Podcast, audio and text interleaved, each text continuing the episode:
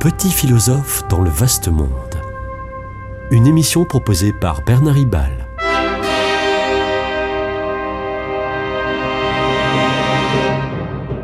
Bernard Ribal, essayiste, agrégé et docteur en philosophie. Plus que jamais, en 2023, euh, le contexte culturel ambiant nous propose un unique modèle d'être humain. Il faut être fort, équilibré battant. Ce mythe de l'invulnérabilité entend conjurer peut-être, peut-être, la, réalité menaçante des attentats terroristes, des, vagues d'épidémies diverses, des guerres de plus en plus proches, des incertitudes de l'avenir économique ou écologique. Ce, ce modèle de l'homme fort, équilibré et battant, est diffusé par les médias, la publicité, le showbiz, le sport, les, grands PDG des grandes entreprises, une certaine classe politique. Alors précisons, la société a besoin d'hommes forts, ne serait-ce que pour soutenir les plus fragiles. Mais aujourd'hui, la course à la performance se surjoue en volonté de puissance.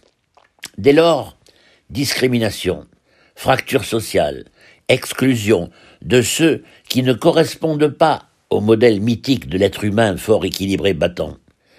Comme le dit le pape François, c'est le rejet des non compétitifs comme des déchets. Ce modèle dominant tend vers euh, le surhomme, le surhomme du transhumanisme à la mode. Chaque fois que l'on crée un modèle d'humanité, on rejette ceux qui font honte à ce modèle. Le modèle change, mais l'exclusion, hélas, se renouvelle. Non, non, il n'y a pas d'un côté les fragiles et de l'autre les invulnérables. Il n'y a que des hommes et des femmes fragiles et vulnérables, soit des fragiles avérés, euh, qui sont chez nous souvent accompagnés, soit des fragiles en sursis, vous et moi, des provisoirement forts, mais qui, tôt ou tard, ont le même parcours de vie, d'échec et de mort que tout le monde. La course à être le plus performant est vaine. Elle finit au cimetière. Vanité des vanités, tout est vanité, dit le Coëlette, un chapitre de la Bible. La vulnérabilité est universelle. Alors attention, vulnérable n'est pas synonyme de faible. On est vulnérable, c'est-à-dire exposé à diverses dégradations futures, même quand on est aujourd'hui en pleine forme. Telle faiblesse, maladie, échec, solitude, pauvreté, est un fait ponctuel particulier. La vulnérabilité, elle, est une potentialité universelle. Il y a là une prise de conscience très salutaire contre l'exclusion et pour le vivre ensemble. Rousseau écrit à juste titre On ne plaint jamais dans autrui que les mots MAUX dont on ne se sent pas exempt soi-même. Dans le même sens, finalement, Martin Luther King dit Oui, le monde sera toujours un lieu où le fort méprisera le faible, à moins à moins que chacun de nous accueille ce qui est faible et brisé à l'intérieur de soi. Bref, la compassion a besoin d'une certaine identification à l'autre. La compassion implique l'empathie, la fraternité, la solidarité. Nous faisons humanité tous ensemble. L'essentiel est d'arrêter de jouer aux invulnérables et euh, d'aduler les soi-disant invulnérables qui défilent sur, euh, sur nos écrans.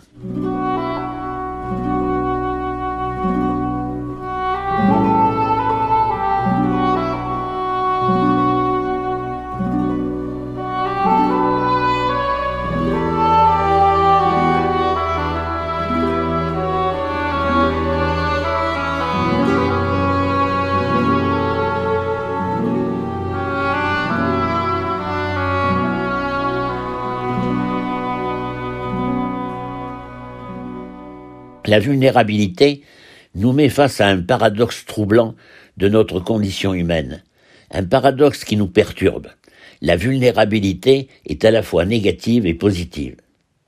Elle est négative et pour cela, notre devoir est de guérir les faiblesses, de soigner les fragilités, de réduire la vulnérabilité par la médecine et la politique sociale et les mouvements caritatifs. En même temps, nous faisons l'expérience dans la vulnérabilité humaine de la grandeur, de la profondeur, de l'épaisseur humaine, de la richesse, de la richesse intérieure de beaucoup de personnes en souffrance. Tous les grands auteurs de la littérature, du théâtre, du cinéma, de la chanson, nous font aimer les êtres humains par les méandres complexes de leur fragilité. Souffrance, échec, défaut, turpitude, violence, troubles mentaux, désespoir, révolte, pauvreté, dépression, sénilité, trahison, lâcheté, etc. Pardon. Victor Hugo, Émile Zola, Ernest Hemingway nous font aimer les hommes par, dans et avec leurs déficiences. Combattre des fragilités et en même temps y contempler le mystère de l'humanité, voilà le paradoxe et la complexité de l'être humain, voilà l'humanisme de la vulnérabilité qui, contre la mode actuelle, entend assumer que l'être humain est limité, vulnérable et mortel. S'agit-il d'une attitude de résignation? Le fait d'assumer que je suis un être vulnérable et mortel est-il une résignation? Une capitulation? Ce serait le cas si la mortalité était une malédiction. Tant bien que mal, nous finirions peut-être par nous y faire. Mais ce n'est pas le cas. Paradoxalement, peut-être pour beaucoup euh, qui m'écoutent en ce moment, c'est l'immortalité qui serait une malédiction. La certitude, ou seulement l'espoir, que dans ce monde-ci, je peux être immortel. C'est bien le, bel et bien l'espoir des transhumanistes qui, par euh, médecine, génie génétique et, intelligence artificielle entendent rendre l'homme immortel en ce monde. Disons aussitôt que cet espoir est désespéré, euh, sans issue. Quels que soient les progrès de la science et des techniques, les risques de vulnérabilité sont aussi infinis que l'infinité de l'univers. L'homme en ce monde est définitivement à la merci de nouveautés, de nouveaux événements infinis dans le cosmos infini. Mais pour moi, euh, pour nous, chrétiens, euh, notre immortalité n'est pas recherchée ici-bas. Attention, la croyance dans l'éternité d'un au-delà n'est pas le joker religieux face à l'inquiétude de la mort. Éternité dans l'au-delà, oui, mais ce n'est pas que la compensation de la mortalité ici-bas. Euh, dans notre fort intérieur, nous sentons bien que l'immortalité ici-bas serait une malédiction. Pour beaucoup, cette évidence n'est pas spontanée, car euh, nous sommes imbibés d'une culture de la mort taboue et voulons tout faire pour éloigner cette échéance. Mais le célèbre poète et philosophe français Charles Péguy 1873-1914, nous remet sur la bonne voie. Peggy nous dit tout simplement que les dieux grecs, pour autant qu'ils puissent exister, sont malheureux. Sont malheureux parce qu'ils sont immortels. Ces faux dieux ne peuvent pas aimer parce qu'ils ne peuvent pas se donner à fond. C'est-à-dire se donner jusqu'à en mourir. Précisément parce qu'ils ne peuvent pas mourir. Ils sont enfermés dans leur immortalité. Je le cite.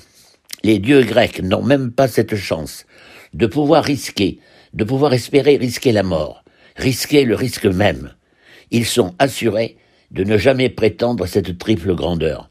C'est dans son livre Clio, en 1932, qu'il écrit ça à la page 266. Aimer, c'est considérer avec enthousiasme ce qui est aimé, c'est-à-dire autrui, une activité, un idéal. Bref, c'est considérer ce qui est aimé comme l'exigence vécue du don éperdu de moi-même, comme l'exigence de ma mort s'il le faut. Je cite ici euh, l'évangile de Jean. Il n'est pas de plus grand amour que de donner sa vie pour ce qu'on aime. C'est chapitre 15, versets 10 à 13.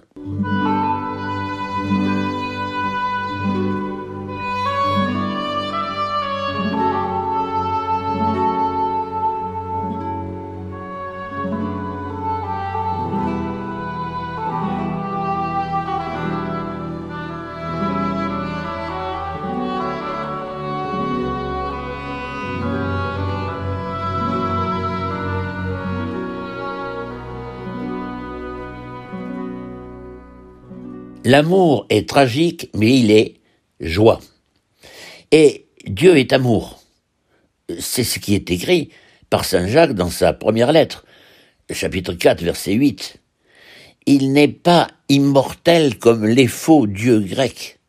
Il meurt en se sacrifiant par amour et en pardonnant au lieu de foudroyer ses persécuteurs. Certes, en tant que Dieu, le Christ, le Verbe, la deuxième personne de la Trinité, est éternelle. Mais en tant qu'homme, auquel il s'identifie aussi, il est mortel. La synthèse de cette contradiction apparente, c'est-à-dire euh, éternelle en tant que Dieu, mortel en tant qu'homme, est en fait le fait qu'il ressuscite. Sa mort sur la croix n'est-elle que douleur Dans La gloire et la croix, livre 2, tome 3, page 465, édition Aubier, Hans Urs von Balthasar, 1905-1988, l'ami du futur Benoît XVI, le plus grand théologien catholique de la fin du XXe siècle, écrit, je cite, Malgré l'infernale désolation de sa dernière heure sur la croix, il n'est pas un seul cœur aussi débordant de vraie joie que celui de Jésus, joie d'aimer jusqu'au sacrifice. Fin de citation. Le Christ convertit la mort échec de la vie en mort réussite de l'amour le Christ transfigure son corps de misère en corps de gloire. Le Christ a ainsi assumé sa vulnérabilité. Non pas en se résignant à la mort, mais pour aimer vraiment, c'est-à-dire se sacrifier, pour communier au sortir de soi originel, communier à l'existence, et existence vient du latin ex sto, qui signifie sortir d'eux, et l'amour est un sortir d'eux. L'amour et l'existence sont des sortir d'eux. Donc, euh, euh, communier à, la, profusion euh, d'exister. Bref, pour ressusciter. La vulnérabilité n'est donc pas une malédiction. Elle est la condition de l'amour. Et les épreuves de la vie sont des propédotiques, des préparations à renoncer à soi pour l'autre vers les autres. Alors faut-il se féliciter de la vulnérabilité? Euh, L'assurer, oui. L'assumer, pardon, oui. Euh, s'en féliciter, se féliciter de la vulnérabilité, non. Et d'ailleurs, l'origine biblique de la vulnérabilité, c'est le péché originel, où l'être humain, par égocentrisme, s'est révélé indigne de l'image de Dieu, indigne de la condition divine, indigne de l'amour. En fait, en fait, pas tant que ça. Pas tant que ça, puisque le Christ, en s'identifiant à l'homme par l'incarnation, a réhabilité l'homme dans sa dignité de fils de Dieu. Ce qui change avec le Christ, c'est que malgré nos actes indignes de l'image de Dieu, malgré notre indignité morale dans ce monde, nous gardons intacte notre dignité spirituelle, notre dignité sacrée. La dignité de l'homme, la dignité de la personne humaine, ne dépend ni de sa qualité, ni de ses défauts, ni de ses performances. Elle est absolue. La dignité de la personne humaine est sacrée parce que l'absolu, Dieu, est incarné en nous, il nous réhabilite dans la dignité de, son pardon. Tant et si bien que on peut se demander si la faute originelle qui a entraîné notre vulnérabilité est une catastrophe totalement catastrophique. L'histoire de l'homme devenu vulnérable est celle à la fois de notre misère et de notre grandeur. La liturgie nous le confirme de façon surprenante. L'oraison, après la première prophétie, c'est un terme de liturgie, L'oraison après la première prophétie du samedi saint proclame, je cite, Dieu qui a créé l'homme d'une manière admirable et l'a racheté d'une manière plus admirable encore. Bien plus, un exultète de la nuit de Pâques chante Heureuse était la faute. Il s'agit de la faute originelle. Heureuse était la faute qui nous valut pareil rédempteur.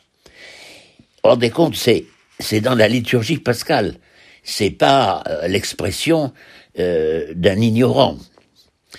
Euh, alors, l'origine, l'origine pécamineuse de la vulnérabilité est à la fois tragique et féconde. C'était Petit philosophe dans le vaste monde, une émission de Bernard Ribal.